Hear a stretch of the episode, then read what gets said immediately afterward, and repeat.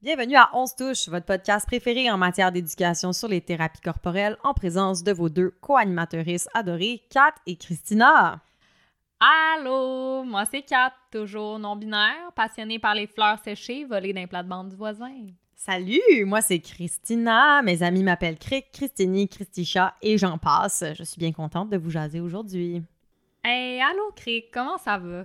Allô, Kat, ça va pas pire. Écoute, euh, j'ai fait une petite posture d'extension sur mon ballon pilates jusqu'à ce que ça me donne un petit high d'avoir la tête à l'envers. Fait que ça va quand même pas mal bien. Toi, comment ça va? Hey, moi, ça va bien. Je viens de finir mon Shavasana bien tranquille en écoutant de la musique zen. Je me sens revigorifiée. Une nouvelle personne, toutes choses. J'ai quasiment le goût de te lâcher un petit namasté, mais je pense pas que c'est une appellation qu'on devrait conserver dans nos mœurs de personnes blanches. Oh, t'as bien raison. Ouais. Aujourd'hui, on parle d'inclusivité et d'accessibilité dans les thérapies corporelles. L'accès aux soins se doit d'être facilité et sécurisé pour toutes les personnes clientes. Puis malheureusement, on retrouve dans le monde thérapeutique beaucoup d'iniquités à ce niveau-là. Puis en plus, qui de mieux placé pour introduire le sujet que Kat, qui tient l'entreprise Shiatsu Inclusif? Hey, euh, c'est moi ça. Fait que, ouais, moi aussi, je pense que c'est vraiment important d'aborder euh, ces enjeux-là, puis de réfléchir aux différentes manières de rendre le toucher euh, le plus sécuritaire possible, de penser aux différents éléments qui permettent de rendre nos pratiques plus inclusives et plus accessibles. J'ai gravé dans des communautés qui réfléchissent beaucoup à ces enjeux-là, puis mes expériences personnelles, tout comme les expériences de mes proches, m'ont poussé à orienter mon approche dans cette perspective. Puis, qu'est-ce que tu entends par inclusivité dans le, dans le contexte des thérapies corporelles? Quand je parle d'inclusivité euh, dans les soins thérapeutiques, je fais référence à l'inclusion de différentes communautés qui ont été historiquement et souvent encore à ce jour marginalisées sur la base euh, du genre, des sexualités, de l'appartenance ethnoculturelle, des corps, des capacités et je pourrais continuer la liste encore longtemps. Donc ici, je fais référence aux inégalités qui peuvent subsister euh, face aux personnes issues des communautés LGBTQIA2+, notamment les personnes queer, les personnes trans, personnes fluides dans le genre. Je pense aussi aux schémas transphobes et LGBTQIA+, phobes qui peuvent se retrouver dans les soins thérapeutiques. Je pense également aux personnes de couleur, aux peuples autochtones et aux enjeux racistes qui concernent l'accès à des soins de santé euh, dans un premier temps, puis du manque de sécurisation culturelle en santé dans un second temps. Euh, ici, quand on parle de sécurisation culturelle des soins, on fait référence à des traitements qui seraient prodigués dans le respect de l'identité culturelle de la personne, puis aussi des traitements qui reproduiraient pas des rapports de pouvoir qui sont souvent entretenus par le système de santé dominant. À part de ça, euh, je pense aux personnes travailleuses du sexe qui subissent euh, de la discrimination, souvent du jugement aussi, sur la base de leur travail par différents professionnels de la santé. Puis je pense aux personnes qui vivent avec le VIH, qui beaucoup trop souvent vont se faire demander de dévoiler leur statut sérologique, alors que vraiment dans plusieurs cas, surtout dans le cas de la massothérapie, leur pratique va comporter aucun risque de transmission. Donc, c'est un peu euh, aberrant, en fait, de, de demander cette question-là. Puis, finalement, ben, je pense aux personnes grosses qui vont subir aussi de la grossophobie médicale puis de la stigmatisation euh, associée au surpoids. Puis, tout ça et encore plus.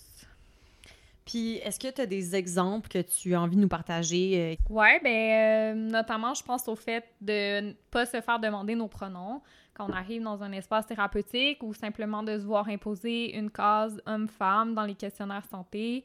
Donc, ça donne pas d'espace pour les personnes non-binaires ou euh, fluides dans le genre pour exister. Euh, je pense aussi aux différentes suggestions ou recommandations euh, de perte de poids pour le supposé bien-être des personnes clientes. aussi aux commentaires désobligeants qu'on va recevoir au niveau du corps, des poils. je fait référence aux comportements racistes, xénophobes qui peuvent exister dans le milieu de la santé ou le fait de pas nécessairement croire ou d'amoindrir le niveau de, douleur de la personne devant nous. Euh, en tout cas, on, aura la chance de d'élaborer davantage sur le sujet au sein de l'épisode. Mm-hmm. Euh, pour moi, si une personne vit de la discrimination ou des enjeux face à l'accès aux soins de santé, cette personne-là aura vraiment moins confiance en fait envers les professionnels de la santé, puis souvent aura moins tendance à avoir recours aux soins de santé.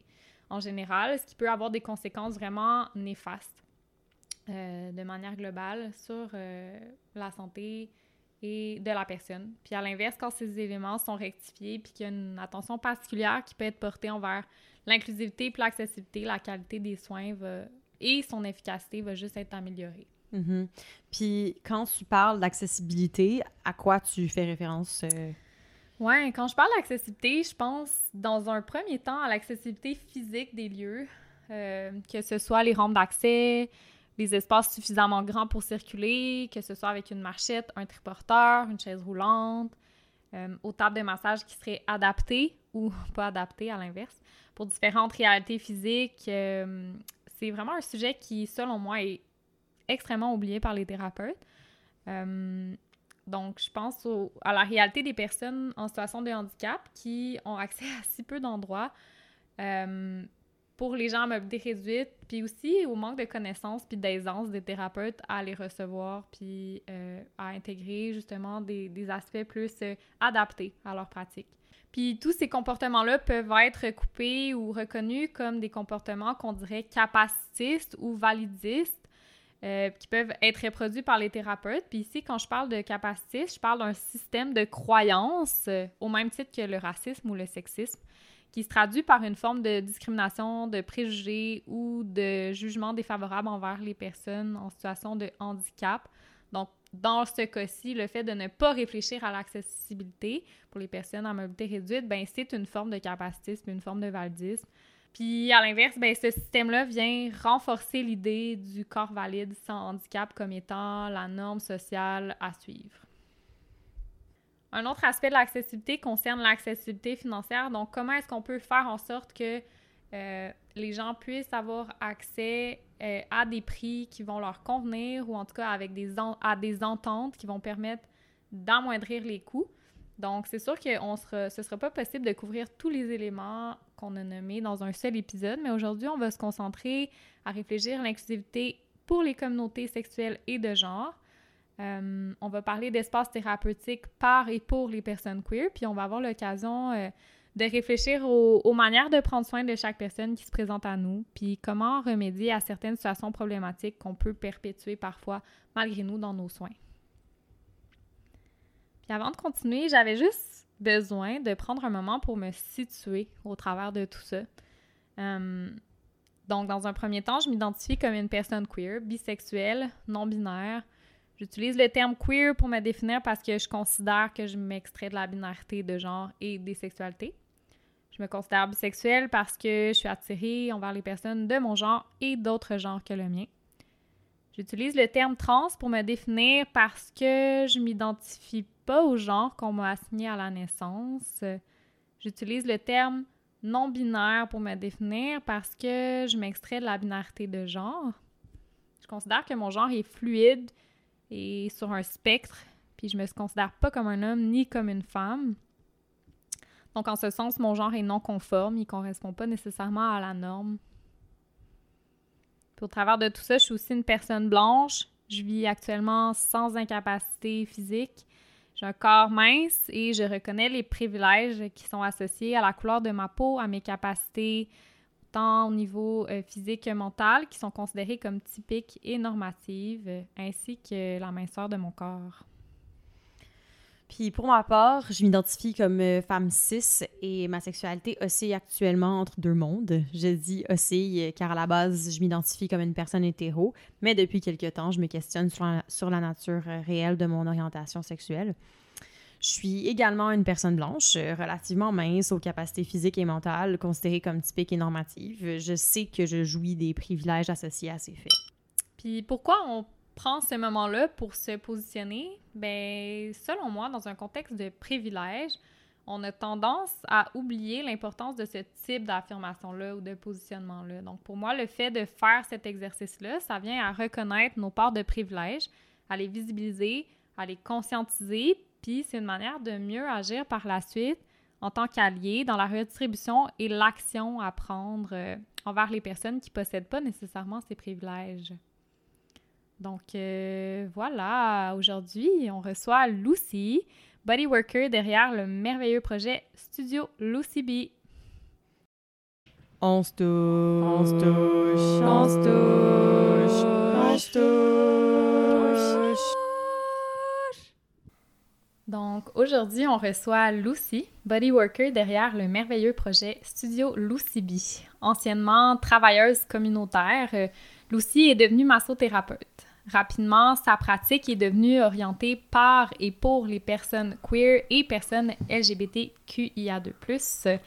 Son travail se concentre autour des problématiques communes que beaucoup des personnes queer peuvent vivre, notamment la dysphorie. Euh, la dysphorie, ça peut englober différents malaises et inconforts physiques ou émotionnels par rapport à l'identité de genre d'une personne, que ce soit dans l'accompagnement de l'anxiété, dépression, fatigue chronique ou problèmes de sommeil.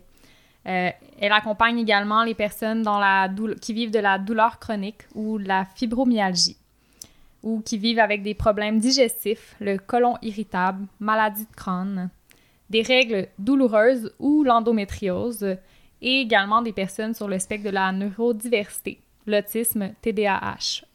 Donc, salut Lucie, merci d'avoir accepté d'être là avec nous aujourd'hui. Ça me fait vraiment plaisir que tu sois là. Comment ça va? Allô, merci de me recevoir. Ça me fait très plaisir d'être là avec vous. Je vais bien. Super. Est-ce que tu as envie, juste pour commencer, de nous parler un peu de toi, de ton approche, de tes différentes techniques, puis de ta pratique pour commencer? Absolument. Donc, je suis devenu massothérapeute, ça fait déjà six ans, puis euh, je dirais que dès, euh, dès ma sortie de l'école, ben, en fait, même quand j'avais les pieds dans l'école, je me disais, hmm, ça va me prendre quelque chose euh, qui, qui, qui, est adapté à moi. Puis pour les personnes de mes communautés aussi, là, autant trans et queer, puis dans la neurodiversité aussi, parce que je vois bien que je vois bien que c'est pas adéquat. Qu'est-ce que moi j'ai reçu comme massage, mettons, dans les 10-20 dernières années. Mm-hmm. Puis maintenant que j'ai le bagage académique pour commencer une carrière, ben, tu sais, j'ai travaillé les premiers mois dans des spas, puis c'était vraiment pas pour moi. Je l'ai fait mhm. un peu, puis euh, mais rapidement, je me suis dit non, il faut que. en fait, dès la sortie de l'école, j'ai quand même en parallèle parti ma, ma pratique par et pour. Puis, euh, puis mon seul objectif, c'était de, de, faire ça éventuellement à temps plein. Puis ça fait donc. Euh, ouais, j'ai été seulement un an en, centre, puis avec ma pratique. Puis. donc depuis 4-5 ans, ben, c'est moi par et pour. Puis. puis en fait, c'est tellement important, c'est tellement important déjà pour moi par rapport à ce que j'offre, par rapport euh, à ma sécurité à moi. Mm-hmm. Puis même chose pour les autres. Fait que tu sais, c'est toujours à double sens. Euh, euh, ben c'est ça. Moi, je, voyais que c'était peu là, puis que c'était pas là du tout. Puis, mm-hmm. puis j'étais comme, let's go, fonce. Puis en fait, la première chose que, que, je me suis dit un peu, un peu dans le vide, puis avec le vertige, c'était je, je ferais pas de compromis. Mm. Puis maintenant, ben, ça fait six ans, puis je sais comme moi, c'était, c'était mon intuition était vraiment bonne parce que, parce que d'avoir pas fait de compromis, je suis là où je suis maintenant. Euh, j'ai un bon bassin de personnes qui viennent me voir, puis, mm-hmm. euh, puis la demande est là. Mm-hmm. Euh, il va toujours avoir des personnes queer qui ont besoin de voir aussi une personne queer par et pour, puis je vois que c'est quelque chose qui se dessine là, dans, dans, dans, dans l'univers actuellement là, pour c'est ça, dans, un, dans, une façon euh, de travailler par et pour les personnes queer, c'est important pour, pour les personnes. Mm-hmm. Parce que quand ils vont aller voir le médecin, une infirmière, travailleur social, psychologue, tout ça, ils vont dire Ouais, mais la personne, c'est une personne cis, mm-hmm. c'est une mm-hmm. personne hétéro, puis je me sens limité quand je veux parler de mes enjeux, quand je veux parler de ce que je vis. Euh, quand je veux te parler de polyamour, quand je veux parler de, de, de, de, mm-hmm. ce que je vis profondément dans mon cœur, ben c'est trop limité. Mm-hmm. Oui, c'est ça. Trouver des thérapeutes qui, voilà. qui, ont le même vécu, qui ont les mêmes expériences, puis qui vont nous comprendre. Mm-hmm. C'est important. Là. Oui. Puis à chaque épisode, on demande à nos invités de répondre à trois questions ah, afin de mieux les connaître. Donc, on, on se lance. Qu'est-ce qui t'a amené dans le domaine de la massothérapie ou du bodywork? Ben, c'est, je pense que ça vient de ma propre expérience d'avoir beaucoup reçu, puis d'avoir réintégré le toucher dans ma vie parce que j'avais beaucoup, beaucoup de traumas, de violence, tout ça qui était accumulé. Puis euh, je me suis rendu compte que c'était quelque chose que j'ai dû faire longtemps moi-même, apprendre à me faire toucher mm-hmm. euh, avec tout ce qui était là comme trauma. Puis euh, je me disais, c'est pas, c'est pas qu'est-ce qui s'est passé dans ma vie, puis qu'est-ce qui, qu'est-ce qui fait que j'ai si peur de juste me faire toucher. Mhm. Donc, c'est juste un, chemin, un cheminement, un long cheminement là, qui m'a amené à, ben, peut-être que. Il y a une fois, une masso m'a dit. euh, J'étais en arrêt de travail, en dépression, en burn-out, puis elle m'a dit Pourquoi tu fais pas ça, toi aussi? Puis j'ai- j'ai. J'ai pas su répondre, ben non. J'ai fait, ben. Mhm. Ouais. Ouais, c'est ça. Pourquoi pas? Comme si toi, ça t'avait Ouais. vraiment amené, puis ça t'avait Oui, oui, oui, donné oui. envie de redonner. Oui, aussi, voilà, euh, c'est ça, oui. Voilà, c'est comme un. Puis après, un épuisement professionnel, d'avoir travaillé longtemps dans le communautaire aussi, d'avoir beaucoup de, de contacts, de réunions d'équipe, de travailler en équipe tout le temps. mhm. Ça m'a tellement épuisé. Puis bon, j'avais pas mon diagnostic dans ce temps-là au niveau de l'autisme. Puis euh, donc, dans mon processus de décision, qu'est-ce que je fais comme travail maintenant? C'est devenu clair pour moi que je voulais faire du one-on-one. Mhm. Mm. Donc, travailler avec une personne à la fois. Puis euh, c'est comme ça que, que je vais éviter de m'épuiser. Puis que je vais trouver de l'épanouissement aussi. Mhm. Ouais. Puis voilà, c'est j'ai hésité avec la coiffeur un petit peu au début. Puis euh, la massothérapie, ben, c'est devenu à un moment donné un choix euh, évident. Mhm. Allons-y. Mm.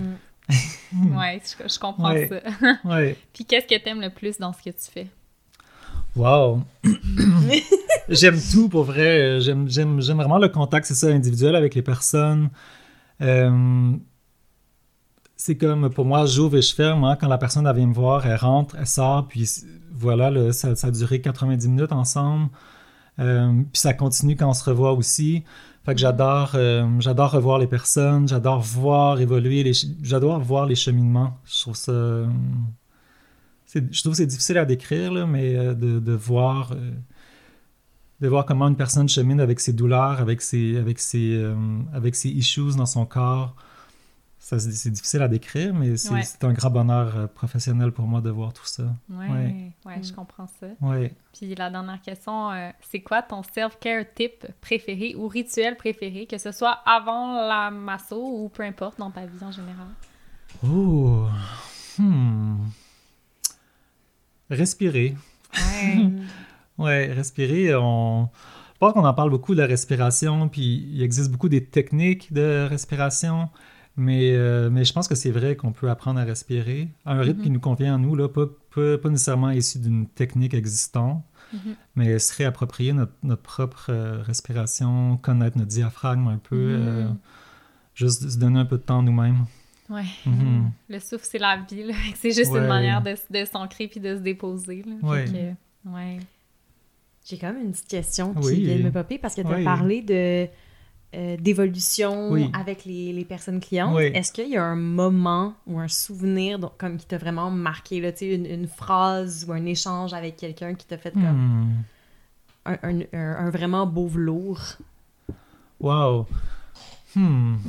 Je, sais pas, je dirais, euh, il y a une personne que je vois euh, peut-être depuis trois ans avec beaucoup d'édème, avec beaucoup ouais, de douleur aussi, avec des parties très froides du corps. Puis, euh, ouais, puis après deux ans de travail, là, on a vu ça, là, wow.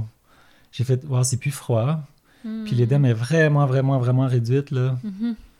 Ouais, ça, j'ai trouvé ça vraiment formidable. Des fois, il y a des choses qui vont vite. En trois sessions, on va quelque part, mais il y a des Mhm. personnes qui c'est vraiment long.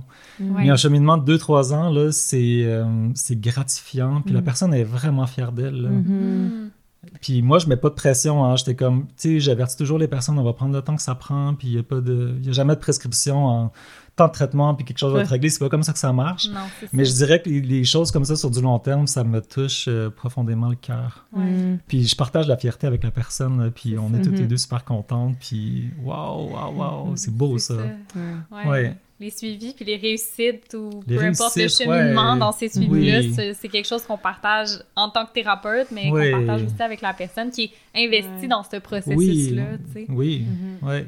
Ouais. Puis c'est quoi tes, tes techniques que tu utilises principalement dans ton euh, dans tes soins? Euh, donc mes techniques comme professionnel, dans le fond, je suis issu du massage suédois là, dans ma technique principale. Donc un massage qui est principalement musculaire, là, groupe par groupe, là, qui s'adresse à tous les systèmes aussi. Euh, j'ai aussi la fasciathérapie, qui est le travail des fascias, qui est, euh, pour faire un jeu de mots, fascia fascinant. Mais c'est absolument fascinant, effectivement.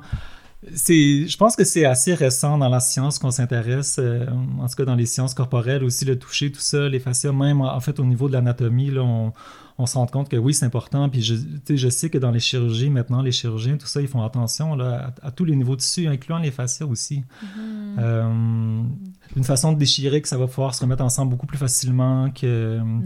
que de juste couper là, au scalpel puis de mm-hmm. passer plusieurs niveaux. Donc, on parle beaucoup là, que ce serait là-dedans que se trouve la mémoire émotionnelle, les traumas, tout ça. Puis ouais, je trouve ça, je trouve ça assez intéressant de travailler avec ça. Mm-hmm. Euh, sinon, ben, je fais aussi en parallèle aussi un petit peu de Reiki, d'énergétique, euh, que j'intègre toujours un petit peu dans ma pratique aussi. Euh, mm-hmm. C'est toujours un mélange de tout ça. Ouais. Voilà. Puis euh, tu définis comme une personne ben, trans, queer, autiste, TDAH. Euh, oui. Tu vis avec euh, des douleurs chroniques, de l'anxiété généralisée. Oui, tout ça. on parle souvent, justement, puis on en a un peu déjà parlé, là, du fait de l'importance d'avoir accès à des thérapeutes qui vivent des réalités qui sont similaires aux nôtres. Fait que ça fait du sens un peu tout les l'accompagnement que tu offres par rapport à toutes ces parties-là de, de, ton identité. Mm-hmm. Pour toi, comme il y a plusieurs manières de définir, d'incarner puis de réfléchir la queerness, as-tu envie de nous parler un peu de ta propre manière de concevoir le fait d'être queer? Ben, c'est. Euh, c'est d'être euh, d'être bizarre, d'être weird en anglais, queer, ça se ressemble, c'est un peu c'est un peu une définition, je pense, de, de queer à l'origine aussi, même si bon, c'est la réappropriation d'une insulte aussi. Mm-hmm.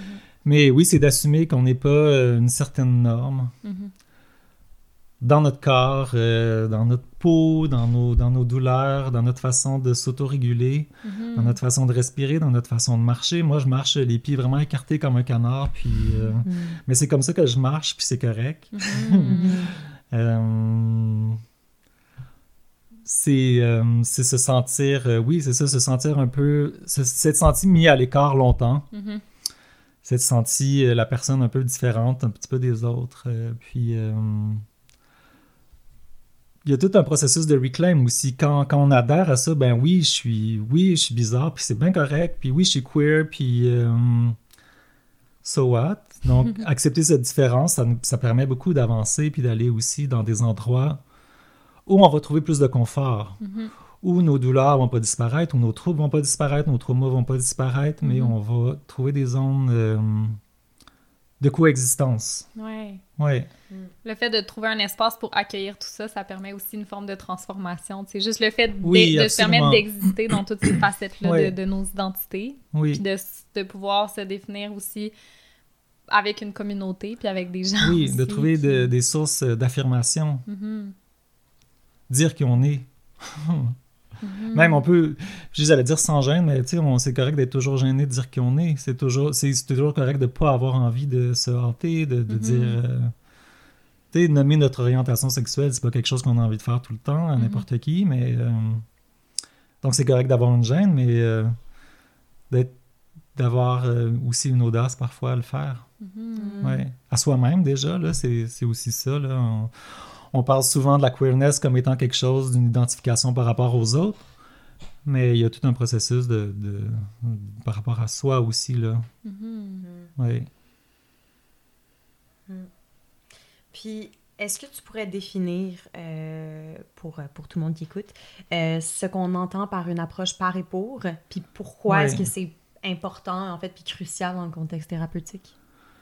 Wow! C'est... Euh, je pense que c'est vraiment à plusieurs niveaux. Je pense que c'est très sécurisant pour une personne de savoir qu'elle va, recevoir, qu'elle va recevoir un soin par une personne qui partage les mêmes enjeux. Mm-hmm. Oui, moi, ce l'est pour moi, mm-hmm. dans ma propre expérience, dans, dans les personnes qui vont me donner des soins, euh, c'est comme ça. Euh, donc, c'est, je pense que le premier aspect, c'est l'aspect sécurisant. Mm on trouve une espèce de zone de confort de wow, je, vais pouvoir aller dans des zones de vulnérabilité. Je vais pouvoir. Puis il y a tout un processus inconscient aussi, là. C'est que mon corps va pouvoir relâcher au moment où je vais en avoir mhm. besoin, où je vais me mhm. sentir prête, où je vais me sentir assez en confiance pour, euh, pour recevoir plus de profondeur, mhm. pour recevoir les étirements, pour recevoir euh, la pression, pour recevoir le toucher. Donc, je pense que le, le, gros tronc commun, c'est l'aspect euh, sécurité, sécurisant. Mhm. Oui, d'être euh, d'être dans le par et pour. Sinon, euh, sinon on, on peut être beaucoup dans la peur. Ouais. hein, d'être avec une personne qui est neurotypique, qui est cisgenre, qui est hétéro. Puis, fait que là, c'est beaucoup de niveaux. Là. Mhm. C'est beaucoup de niveaux de dire euh, je vais relâcher mes vulnérabilités avec cette personne-là alors Mhm. que hum, elle sait pas trop c'est quoi, Mhm. finalement. Mhm. Puis elle les vit pas non plus. Mhm. Donc, euh, oui, je peux sentir de l'empathie, mais on a besoin de Peut-être qu'on a besoin de sympathie des fois quand on veut recevoir des soins, puis, puis que c'est correct comme ça aussi. Ouais, avec un cadre professionnel, bien sûr. là. Tu sais, des fois, on, on parle en mal de la sympathie dans un rôle professionnel. Ouais, faut pas aller dans cette zone-là, faut rester dans l'empathie. Mais je pense que ça peut euh, se contrôler quand même, là, tu sais, puis on peut, euh, je pense que ça peut s'offrir de la sympathie, puis que ça soit bien fait aussi, là. Mhm. Mhm. Ouais. Puis ce serait quoi, mettons, ta plus grande fierté, justement, de, en tant que body worker trans, queer, auprès de ta, de ta clientèle? Ben, je pense que c'est toujours, euh, c'est toujours une, une belle validation puis une belle confirmation quand la personne me dit, tu sais, je serais pas allé voir personne d'autre. Ouais. Puis merci Ouais. d'être là pour euh, merci d'être là pour moi, merci d'être là pour nous. Puis euh, je l'entends puis je le prends comme compliment là, tu sais. Mhm. Mhm. Ah ouais, Parce que je sais qu'on est plusieurs maintenant, on est une communauté de, de bodyworkers qui sont queer là. Mhm. Puis je suis pas la seule à le faire, mais euh, mais je sens je sens l'authenticité quand la personne dit merci d'être là pour nous là, puis merci de ton accueil puis de ta confiance. Je le prends. C'est comme- une belle fierté en effet là. Ben oui, on ré- c'est comme répondre à un besoin spécifique de la personne. Oui, voilà. La personne te Ouais. choisit toi, oui, en tant que thérapeute, mais aussi de par ton vécu, de par Oui. ton savoir expérientiel, de par t'en parler un peu, tu sais, la Ouais. manière que ils savent qu'ils vont être accueillis, pas juste dans la bienveillance, mais dans la, la compréhension réelle de c'est quoi les enjeux qu'elles peuvent vivre. tu sais. Oui, Puis je pense qu'effectivement, Ouais. il y a quelque chose qui qui permet de, un relâchement, tu sais, qui Mhm. permet un Oui. lâcher prise Oui. dans le soin. Quand tu arrives puis que tu sais que tu vas être reçu dans toutes les facettes de ton identité par le ou la thérapeute devant toi, c'est clair que ça change notablement ton expérience, tu sais. Puis je pense que c'est ça qui fait que les gens vont revenir vers toi puis les gens vont vont être dans la gratitude que tu existes, tu sais, puis que Oui. tu existes dans Oui. toutes les facettes aussi de ton identité parce qu'il y a une, une forme de on se reconnaît. on Oui. se reconnaît, puis on est capable de, mutu- de se mutualiser nos expériences, puis de, de connecter à tellement de niveaux aussi Oui. dans qu'est-ce que la personne va ar- arriver, tu sais, avec l'ex- l'expérience ou les enjeux que la personne va traverser. Quand on les a traversés ou quand on a vécu des, des situations qui sont similaires, ben c'est sûr que notre accompagnement va être tellement plus... Ouais, tellement plus simple ou tellement plus euh, doux, j'ai l'impression. Oui, Mhm. puis je pense que c'est quelque chose qui est, qui est bien amorcé dans, je sais pas, appelons ça la révolution queer, mais euh, qui est encore nouveau. Mhm. Tu sais, moi, ça fait six ans que je fais ça, puis enfin, là, je me sens plus toute seule, mais je me suis vraiment sentie toute seule. Puis je pense que les personnes que je rencontre, on est toutes là à se dire oui, wow, ok, on Mhm. existe, puis c'est important de se réseauter, de se connaître entre nous, puis de référer des personnes à d'autres personnes. Mhm.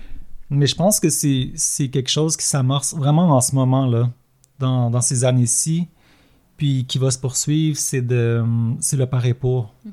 Mhm. Parce qu'on se rend compte autant pour les personnes qui donnent des services que pour les personnes qui reçoivent que c'est tellement important. Mhm.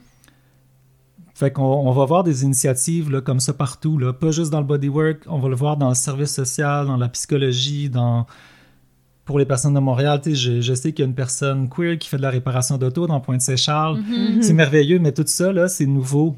Mhm. Mais ça va continuer. Je dirais que dans 10 ans, là, on va être ailleurs. Ouais. Mhm. Parce qu'on va tous être rendu compte qu'on veut, on veut du par et pour, là. Puis autant comme personne queer qu'on on peut avoir avantage à pas juste vouloir travailler avec des personnes euh, cis hétéros, Mhm. Autant que les personnes qui reçoivent, c'est la même chose. Fait que c'est- toujours à double sens tout le temps. Ouais, c'est ça. Puis à un moment donné, ben, le mainstream, c'est euh, c'est assez, ça suffit. Mhm. Puis c'est là que les communautés, on va aller, hein, justement, les queers qui vont aller vivre en région, ils vont, ils vont offrir leurs services, Mhm. les personnes elles vont recevoir, ça va être partout comme ça. Puis ce petit moteur de, de révolution-là, c'est ça, c'est ça à ce moment qui s'amorce, qui va pas s'arrêter. À quelques initiatives, là, à un moment donné, on, on sera plus marginal. Mhm. Mhm. Je le souhaite en tout cas. là.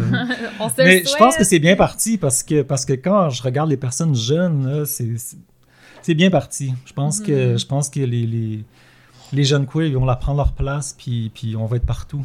Ouais, c'est Ouais, ça. on va être partout. Ben oui, puis on parle de Ouais. queerness, mais cette réalité-là, elle est transposable à différentes communautés. Absolument, tantôt, on en tout à parlait fait. justement Oui, oui, euh, oui. hors micro, là, mais de l'importance pour les personnes de couleur d'avoir accès Oui. aussi à des thérapeutes de couleur qui ont un- une expérience qui est là, puis que même avec toutes les meilleures intentions en tant que personne blanche, on ne pourra pas recevoir la personne au même, dans la même sensibilité puis dans la même compréhension qu'une qu'une personne qui a vécu différents enjeux. Oui. C'est sûr que cette réalité-là du par et pour, là, on, la, on, on- on la réfléchit en termes de queerness, mais elle est transposable à, à différentes communautés. Toutes les communautés de personnes marginalisées, c'est comme ça. Mhm. Puis, euh, puis les réseaux sociaux vont pas arrêter d'exister. Hein. C'est encore là, mais on le voit. Moi, je le vois au quotidien. Là.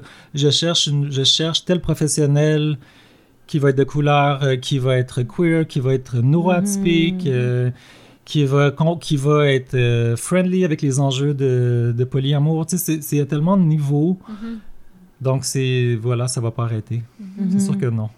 C'est important. En fait, Ouais, c'est justement, c'est vrai que tu as raison de dire Ouais. que ça explose en ce moment. De, Oui, Il y a cette conscientisation-là Oui. aussi de dire que comme ah, avant, on avait l'impression qu'on n'avait pas accès à ces différents... ouais.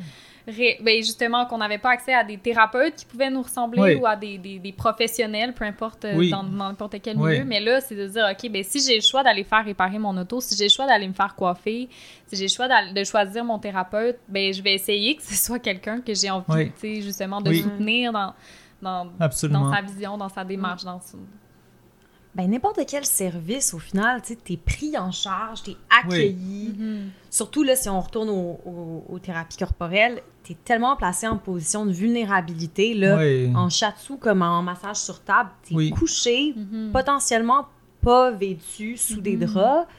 se mettre à l'horizontale, hein, en position couchée, déjà, juste, juste cette position-là, Ouais.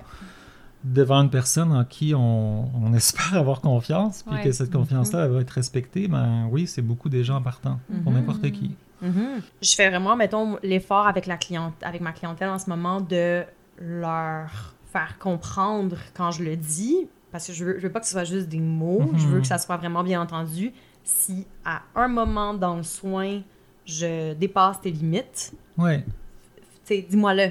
oui, Parce que moi, je vais te le demander, mais je peux pas te le demander à chaque seconde. exact. sur oui, Puis, tu sais, je veux dire, c'est ça. Moi, je fais ça avec euh, toute l'empathie que j'ai, avec les, les- les ressources et les connaissances Oui. que j'ai. C'est sûr que j'ai mes limites, puis euh, Oui. je comprends très bien pourquoi il y a des gens qui seraient pas à l'aise à Oui. se faire masser par moi, et c'est Mhm. très correct. là, Mhm. genre, aucun problème avec ça. Mhm. Mais, c'est important que tous les thérapeutes soient capables de faire Oui. ça, j'ai l'impression. Puis quand on, passe de, quand on parle de poser des limites puis de- d'être dans l'écoute du consentement, euh, pour vous, comment est-ce que ça peut se concrétiser dans un soin? C'est quand même quelque chose que je réfléchis beaucoup puis que je pense que ça serait intéressant de pouvoir en discuter. Je pense que c'est beaucoup dans... euh, moi, personnellement, c'est beaucoup dans la, péri- la période de discussion avant et après le soin. Mhm. Moi, généralement, puis je le dis toujours à la personne, si tu veux me parler pendant le soin, tu sais, t'hésites pas, mais je parle beaucoup avant et après. Mhm. Tu sais, pour, le, pour aller dans le système nerveux, là, parasympathique, pour moi, je trouve que c'est très aidant de ne pas parler, puis Ouais. d'être le plus possible comme dans, dans le moment présent, puis Ouais. de recourir juste à la communication verbale en cas de besoin. Mais pour moi, ça réside beaucoup dans d'en parler avant. Justement, puis quand on va dans un spa, des fois, la personne, elle passe à travers le questionnaire santé euh, cinq minutes, puis c'est fini. Mais Mm. moi, moi, je parle avant, là. Mhm. Puis je parle après, des fois, la personne met son manteau puis est prête à partir, mais je dis, assieds-toi cinq minutes, on va juste faire un petit retour sur comment ça s'est mhm. passé. Ouais. Donc, en faisant un retour après, ça permet d'amorcer la fois d'après, la fois suivante. Le fait d'en parler beaucoup avant le soin, ben, c'est justement, c'est démontrer un dialogue. Puis souvent, les personnes me remercient, Ah, tu me laisses beaucoup d'espace, mais pour moi, c'est Mhm. c'est clair, là. Ça fait partie de Oui, ça ce fait qui est partie. normal ou ce qui oui, est c'est important pour toi. Ouais, ouais, ouais. Puis on peut pas savoir comme personne, euh, comme, euh, comme personne qui donne des soins, on peut pas savoir la personne est où dans, sais, dans son vécu avec le consentement, les limites, Mhm. tout ça. On a, ça. on a tellement, euh, on a tellement des, euh, des cheminements de vie différents. Mhm. On peut pas prendre pour acquis, donc faut, euh, faut laisser beaucoup d'espace pour moi euh, Mhm. à la communication verbale, au dialogue. Ouais, Mhm. vraiment. Oui, Ouais. Moi, je pense que le consentement, pour moi, ça se traduit beaucoup par euh, j'utilise un mot de sécurité. oui, le soin, tu sais, puis Oui. je pense que ça, c'est une bonne façon. Surtout en shiatsu, ça, se- ça se porte bien parce qu'on est beaucoup dans des pressions, des mobilisations, des étirements. Donc, le stop, puis c'est très graduel. Fait que le stop, a- moi, je travaille beaucoup avec le, le mot de sécurité stop, qui Mhm. vient poser une limite. Donc, pour moi, ça fait un sens parce qu'il y a une action qui, qui, est posée dans OK, je mets une limite et je suis écoutée aussi pour, Mhm. pour, pour la première fois, peut-être. Ou en tout cas, tu sais, écouter. Puis pour moi, le stop, c'est pas une manière de me retirer complètement, c'est une manière de m'ajuster. Mhm. Donc, c'est pas je mets une limite et je t'enlève tout, c'est je mets une limite puis je te respecte dans cette limite-là. Puis je travaille avec ça. Puis je pense que il y a une action déjà qui, qui se crée dans Ah, OK, je m'affirme, donc je pose la limite, je suis entendue. Donc, ça peut aider aussi la personne dans, en général dans sa vie par la suite à reprendre confiance dans, dans le respect de ses limites puis d'apprendre à poser ces limites-là. tu sais. Fait que pour Oui. moi, ça, c'est une manière que j'utilise dans, dans mes soins pour assurer le consentement. Euh, je comprends que c'est pas nécessairement toutes les techniques qui peuvent se porter, mais effectivement, le fait de discuter avec la personne avant, le fait de lui demander est-ce qu'il y a des zones dans ton corps où tu peux, tu préfères ne pas être touché, est-ce que, tu sais, tout ça, ça fait partie du consentement, puis je pense que c'est important en tant que thérapeute de réfléchir à tout ça, puis aux Oui. différentes manières de comme, Mhm. réfléchir le consentement, puis de le mettre en application dans nos soins. là. Ouais.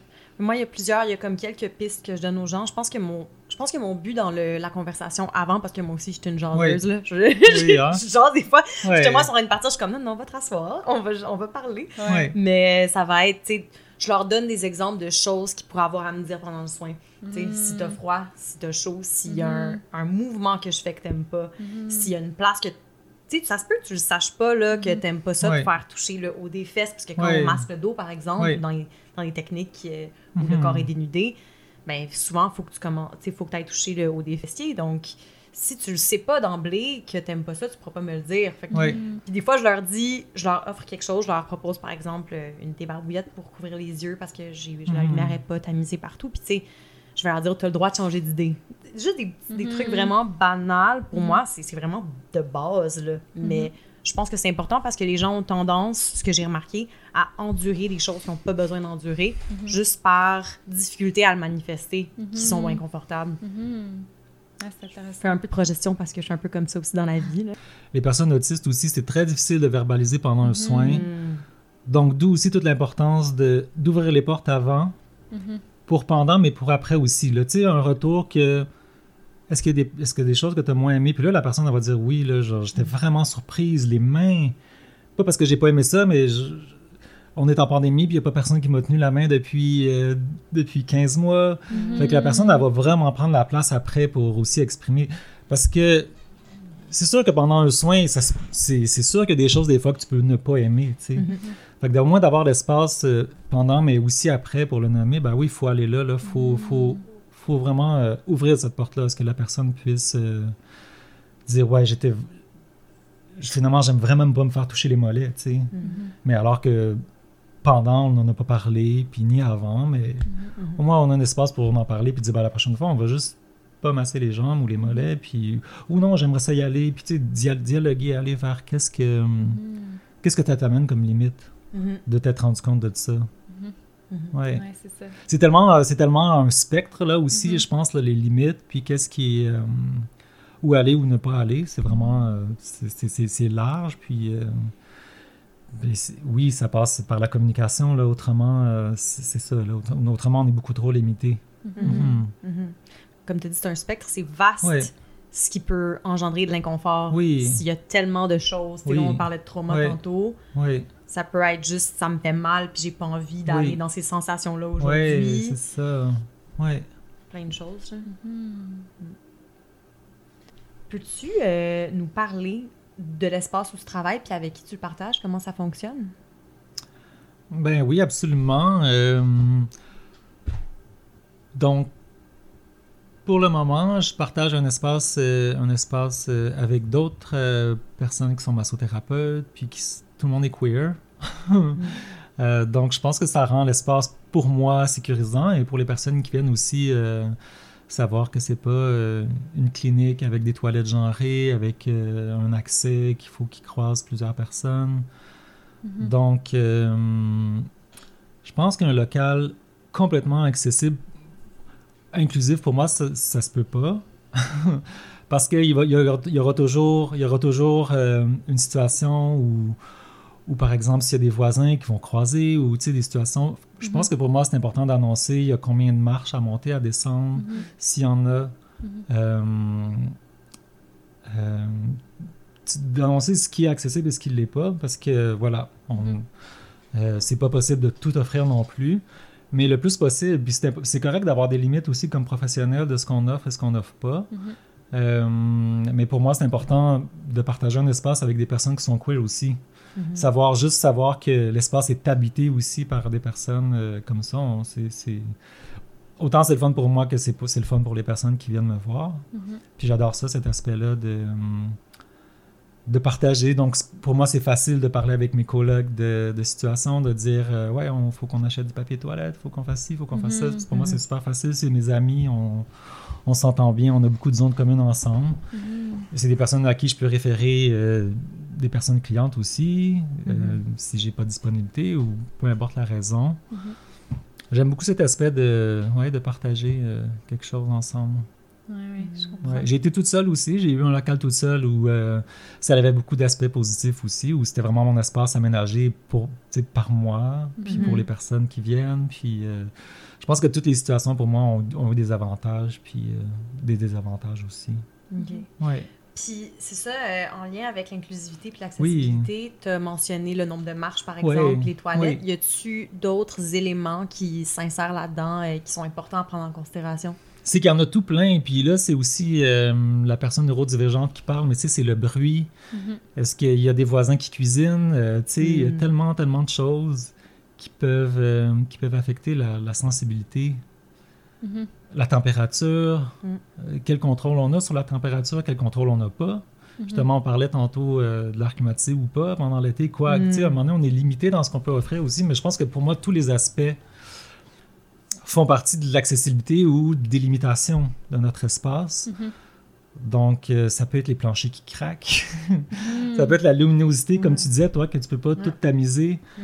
Euh, les odeurs, euh, la lumière, le bruit. Mhm. Dans une ville comme Montréal, le bruit, on peut pas y échapper non plus, hein, parce Mhm. qu'on peut avoir un endroit super, mais avec des travaux, euh, la rue, le trottoir peut être en travaux, peut, avoir des travaux après ça pendant des semaines là, qu'on qu'on s'attendait pas. Euh, je pense que c'est important de nommer, c'est ça, nos limitations. Puis, euh, comme moi, par exemple, j'offre, j'offre à l'occasion des soins à domicile si les personnes ne peuvent pas se déplacer. Donc, pour moi, je, je la vois comme ça. Mes alternatives, je les manage comme ça. Mhm. Donc, pouvoir offrir d'aller euh, soit à l'hôpital ou euh, à domicile. Ouais, c'est ça. C'est de Ouais. dire que comme c'est clair qu'il n'y aura pas d'espace parfait où tout le niveau d'accessibilité va être comblé, mais comment est-ce Ouais. qu'on peut réfléchir en tant que thérapeute à offrir d'autres options, fait que se déplacer. Oui. euh, offrir des chats, Mhm. offrir des soins sur chaise, sur Oui. table, au sol, peu importe, essayer, essayer de comme s'adapter justement à, à la personne puis à ses besoins, là, mais je pense que tu as nommé plusieurs es- choses nécessaires à réfléchir, là, notamment euh, justement, là, juste l'ambiance de l'espace, le, la réduction des odeurs, la, Oui. de, de, de se dire que c'est pas tout le monde qui aime l'encens ou c'est pas tout le monde qui aime les, les huiles essentielles. Donc, tu sais, c'est- c'est réfléchir à, à tous ces éléments-là. Puis ça, ça fait partie, en quelque sorte, de, de, de l'inclusivité ou de l'accessibilité de nos Oui. pratiques. Tu sais, C'est de faire attention à- au langage qu'on utilise, de, de demander les pronoms aux gens. Tu sais, Pour, pour les personnes queer ou dans les- au sein des communautés queer, c'est quelque chose, c'est une pratique qui est comme courante, mais en dehors de ça, c'est c'est rare qu'on va se faire demander nos pronoms. Puis pour moi, c'est quelque chose qui est tellement important quand tu arrives. Tu sais, tu veux pas te faire mégenrer par ton ta thérapeute. Fait que, c'est des, c'est des choses, c'est- d'où justement on disait l'importance d'avoir accès à des gens qui comprennent notre réalité. Mais si au moins on, on va vers d'autres thérapeutes, mais c'est que les autres thérapeutes puissent réfléchir aussi à ces enjeux-là, même s'ils sont pas nécessairement qui font pas partie de ces communautés-là. Mhm. Fait que c'est de s'informer, c'est de réfléchir à justement comment est-ce que je peux toujours améliorer l'exclusivité dans ma pratique, l'accessibilité des lieux, euh, est-ce que les couloirs sont trop étroits pour un... Tu sais, si... OK, oui, peut-être qu'il y a un, un ascenseur, mais est-ce que les, les couloirs ou l'espace ou la toilette, est-ce que, tout ça, c'est aussi réfléchi? Fait que, tu sais, c'est Mhm. vraiment toujours amener la réflexion plus loin que ce qu'on pense, là. Puis, comme professionnel, ce qui est très important, je pense, en tout cas pour moi, c'est de s'adapter aussi. Parce qu'au-delà de l'accès du local, tout ça, c'est nous, comme personnes professionnelles, est-ce que je me sens assez sécure pour adapter? Puis quand je dis adapter, ben moi, quand ça faisait deux ans que je pratiquais, j'ai accompagné des personnes en soins de vie, des personnes jeunes. euh. Donc j'ai accepté, puis là j'ai dit, euh, tu sais, je me suis dit, ça y est, c'est le moment de me détacher de mon matériel. Quand on sort de Mhm. l'école, on est très attaché à notre table, nos traversins, les draps. Oh, Mhm. là, mais là, qu'est-ce qui arrive si j'ai pas de traversin? Mhm. Qu'est-ce qui arrive si j'ai pas ma table? Mhm. Est-ce que je peux ou non? Puis peut-être que la réponse, ça va être non, mais pour moi, ça a été oui. Donc, je vais voir une personne en fin de vie dans son lit à l'hôpital. Mhm. Je vais faire avec le lit, je vais faire avec le- sa table de casse-tête, je vais faire avec ce que je vais avoir. Mhm. Donc ça, pour moi, c'est c'est- moi qui me suis, qui je me suis adapté Mhm. au-delà de l'accès d'un local que je pouvais avoir ou pas. Ouais, c'est ça. Puis, euh, donc s'adapter, là. Puis, puis quand on gagne la sécurité, là, écoute, on peut faire des miracles avec une chaise et une table. Mhm. Trois oreillers, C'est ça. écoute, on peut... Il faut s'adapter. Je pense que c'est ça aussi, pour moi, l'accès là, au-delà de, de Mhm. notre matériel. C'est le moment, le moment où on, on passe de... Je m'assois avec mon matériel, c'est vraiment moi. c'est Mhm. moi qui masso, là. Ouais, ouais. Puis c'est moi qui détiens mon savoir, c'est moi, c'est moi qui ai confiance en moi pour, pour faire des choses, pour voir une personne. Qu'est-ce que tu as Mhm. besoin, qu'est-ce que tu as envie? Mhm. Puis, puis en ayant traversé, en ayant travaillé avec des personnes en fin de vie, une personne en fin de vie, là, elle sait ce qu'elle veut. Ouais. Elle va dire Je veux pas ça, ça, ça, ça, là, puis moi, ce qui va me faire du bien, c'est ça, puis ça. Ouais, Et là, là c'est clair. Là. Là, là, les limites là, sont ailleurs complètement. Pour Mhm. l'expérience, moi, que, j'ai vécue, c'est comme ça. Mhm. Moi, ça m'a transformé dans ma pratique complètement. Là. Ouais, de oui. faire wow, ok, je peux m'adapter. Hmm. Puis j'ai envie d'offrir ça Ouais. au-delà de ma table et mes traversins. Ouais, c'est ça. Ouais. Au-delà du matériel. C'est important, là, on s'entend, c'est important. Puis je rêve, moi, d'avoir une clinique vraiment avec une table hydraulique qui, tu sais, électrique qui se Ouais. monte, descend, euh, d'avoir, euh, justement, les puis la salle de bain, tout ça. Je rêve Mhm. de ça, mais écoute, une table hydraulique, c'est plus que 3-4 000 là. Ouais, ouais, ouais. On s'entend, là. Fait que, avant d'avoir des subventions pour ça, je vais aller chez la personne si elle veut, Mhm. si je peux pas la recevoir. C'est ça. C'est Ouais. de faire avec nos propres moyens aussi. là. Quand la personne te demande, c'est toi qui as le responsable de dire oui ou non. Puis on a toujours, comme professionnel, le choix de dire non. Ouais, vraiment. Dire, puis je vais te référer, je vais te travailler pour t'accompagner dans des démarches à, à ce que tu trouves quelque chose? Puis sinon, on va en parler. Puis qu'est-ce que tu as besoin? Peut-être que peut-être qu'on peut faire quelque chose ensemble. Tu sais, avec la pandémie, on, toutes- toutes les personnes qui travaillent ont dû se débrouiller pour faire des trucs par Zoom. Ouais. Mhm. Même nous, même nous les maçons, on peut faire des, des petites séances, des, petits trucs. euh, Automassage, mouvement, Oui. respiration. Oui. Il y a tellement de Oui. choses qui s'adaptent, tu sais. Voilà. Puis, euh, moi, une dernière Mm. chose qui me vient en tête quand on parle d'accessibilité, ben, tu sais, c'est de l'accessibilité financière aussi, tu sais. On sait Ouais. que Ouais. L'accès aux soins, c'est un réel enjeu, tu sais, puis je pense que il y a beaucoup de gens, en tout cas dans nos communautés, qui réfléchissent à ça, mais c'est aussi toujours la question de comment est-ce que je peux m'honorer en tant que thérapeute dans mes dans toutes mes formations, dans tout ce que je fais, dans être capable de moi aussi payer mes choses, mais demeurer dans une vision d'accessibilité. Fait que, tu sais, je pense qu'il y a différentes manières de réfléchir la chose. Tu sais, il y a beaucoup de sliding scale, donc des échelles de prix. euh, il y a tu sais, des spots réservés pour certaines communautés en termes de réparation, en termes d'offres. Fait que, tu sais, tout ça, c'est des choses aussi, je pense, qui sont importantes de comme, garder en tête, de se dire que si on a la capacité de le faire, ben, de réfléchir à cette accessibilité-là Mhm. financière, je pense que c'est c'est c'est un- c'est nécessaire, tu sais, c'est important. Là. Fait que je pense que j'avais juste envie de Ouais. rajouter ça en termes d'accessibilité. là. Non, non, c'est vraiment important. C'est aussi dans, c'est dans mon esprit en ce moment. Là. Moi, j'essaie de rester dans les dans l'échelle moyenne de prix. Puis je sais que, tu sais, j'ai déjà un peu décidé que la minute que je vais devoir taxer mon service, je vais pas augmenter mes tarifs. Tu sais, je vais attendre parce que je trouverais ça vraiment dommage pour les gens qui en ont besoin souvent, des personnes qui ont des Mhm. maladies chroniques, surtout Ouais. là, qui, qui ont besoin de leur massage à toutes les Ouais. semaines ou à toutes les deux Ouais. semaines. Là. Je suis comme, my God, je peux pas, euh, je peux pas leur, les retrancher de quoi à 20 par mois, tu sais? Mhm. Puis là, minimum, c'est rough quand même là, quand, c'est, quand tu penses que c'est des gens qui en ont besoin. C'est, je, je pense que, en tout cas, de, de, de, de ce que j'entends, nous trois, on n'œuvre pas dans le massage qui est un luxe. tu sais. Hmm. Je pense qu'il y a souvent l'idée que le massage est littéralement un luxe. Puis c'est ce que tu dis, ça ouvre pour moi, ça, ça ouvre une grande porte qui pourrait faire une grande discussion. Mais est-ce que le massage c'est un luxe? Puis c'est intéressant de voir l'évolution, un peu l'histoire de la massothérapie par exemple Mm. au Québec là. Euh, dans les années 80, c'était très, euh, je dirais, hippie, marginal. C'était très, très, très alternatif, hein, la massothérapie. Tu avais la personne qui faisait ça, des fois associé avec un salon de coiffure ou dans sa maison, mais ça n'existait pas, les spas. Mhm. Dans les fins des années 90, c'est une véritable bombe là, qui est tombée. euh, c'est apparu comme ça. C'est une industrie qui n'existait pas, qui est née. Donc, euh, oui, qui est venue présenter maintenant le- le- les soins corporels, surtout la massothérapie. Là. On va parler de la, de la physiothérapie puis de l'ostéo peut-être plus comme des soins vraiment de santé, mais la massothérapie, c'est venu s'inscrire comme c'est un luxe. Puis on le voit, là, hein, quand on va dans un spa, c'est beau, il y a la petite fontaine, il y a le matériel, c'est vraiment... Donc, c'est pour les riches. C'est quelque chose qui est vraiment un luxe, un plus. Donc, on a tout un travail à faire à déconstruire comme thérapeute quand on veut pas aller là, Mhm. quand on veut faire comprendre quand, quand effectivement, ou quand notre clientèle est, est pauvre, marginalisée. Donc, il faut les accompagner là-dedans aussi à dire euh, oui, on, on est là pour des soins ensemble, pour, euh, pour faire tel, tel travail, puis pas. Mais là, c'est ça, nous, on, est, on, on s'inscrit un peu en faux contre ça, contre euh, le massage, c'est un luxe. Mhm. Mais l'idée générale, de la population générale, c'est ça. Fait qu'il faut Mhm. vivre avec ça comme professionnel aussi, de- de- Mhm. d'aller à l'encontre de ça, puis de faire cette idée-là qui qu'on doit vivre avec cet impact-là de, de l'industrie, puisque c'est vraiment une industrie. C'est vraiment une industrie, là, puis... euh,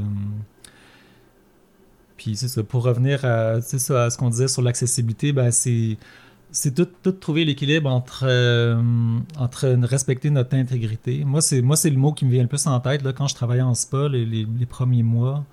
Puis quand j'ai quitté, j'ai fait ça respecte pas mon intégrité professionnelle tout Mhm. court. J'ai pas donné de préavis, je suis parti, puis j'ai dit je m'en vais, puis le boss était super surpris, mais tout le monde t'aime, tout ça, mais j'étais comme moi, j'avais même pas de justificatif à donner. J'étais comme mon intégrité professionnelle Mhm. est même pas respectée à 27 pièces du massage là, quand la Mhm. personne débourse 100. Mhm. Alors, euh, si moi je vais faire 30 dollars, je préfère euh, donner un soin à 30 dollars à une personne qui, qui est vraiment pauvre, là, puis Ouais. qui va venir pour un soin euh, justement dans le par et pour qu'on parlait, puis ça va être comme ça. Ouais, ouais, ouais. Merci. Ouais. Est-ce que tu avais quelque chose à ajouter? Non. clore? Merci. Merci vraiment d'avoir été là. C'était comme un plaisir de, de oui, jaser grand euh, plaisir pour avec moi. toi. Oui. Puis, Merci. Merci. Merci beaucoup.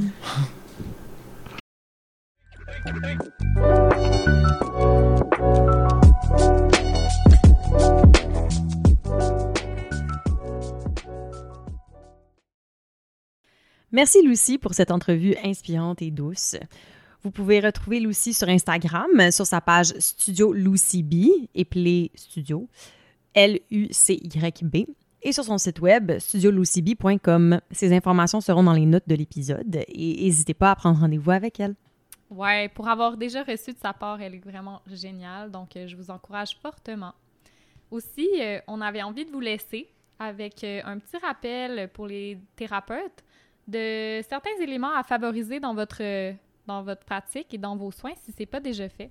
Soit l'importance de demander les pronoms à la personne, peu importe la personne qui se présente devant vous, euh, d'utiliser un langage épicène le langage épicène, c'est un langage non genré, donc le plus possible, et dans vos communications écrites, que ce soit par courriel, dans vos questionnaires santé ou dans votre langage parlé. L'importance de demander à la personne de nous informer sur ses limites, euh, de demeurer à l'écoute des signaux non verbaux ou d'encourager la personne à nous communiquer ses besoins, donc toutes des manières différentes de s'assurer du consentement durant tout le long du soin. Également, euh, le fait de s'assurer du confort, que ce soit par la température, la luminosité, l'ambiance ou les odeurs, ou encore de demander à la personne avant de la toucher à certains endroits au besoin. Donc, par exemple, là, au niveau des fessiers ou au niveau de, de la poitrine, euh, selon votre confort. Informer également les personnes clientes sur l'accessibilité des lieux, c'est un aspect très important dont on a parlé aujourd'hui. Puis le fait de réfléchir à l'accessibilité financière, euh, si c'est possible de le faire dans votre pratique. Donc voilà, c'était tout pour aujourd'hui. Merci d'avoir été là pour cet épisode. Alors, n'hésitez pas à nous suivre sur Facebook et Instagram via l'appellation On se touche. On vous encourage à liker, partager et parler de nous à tout votre entourage. À bientôt!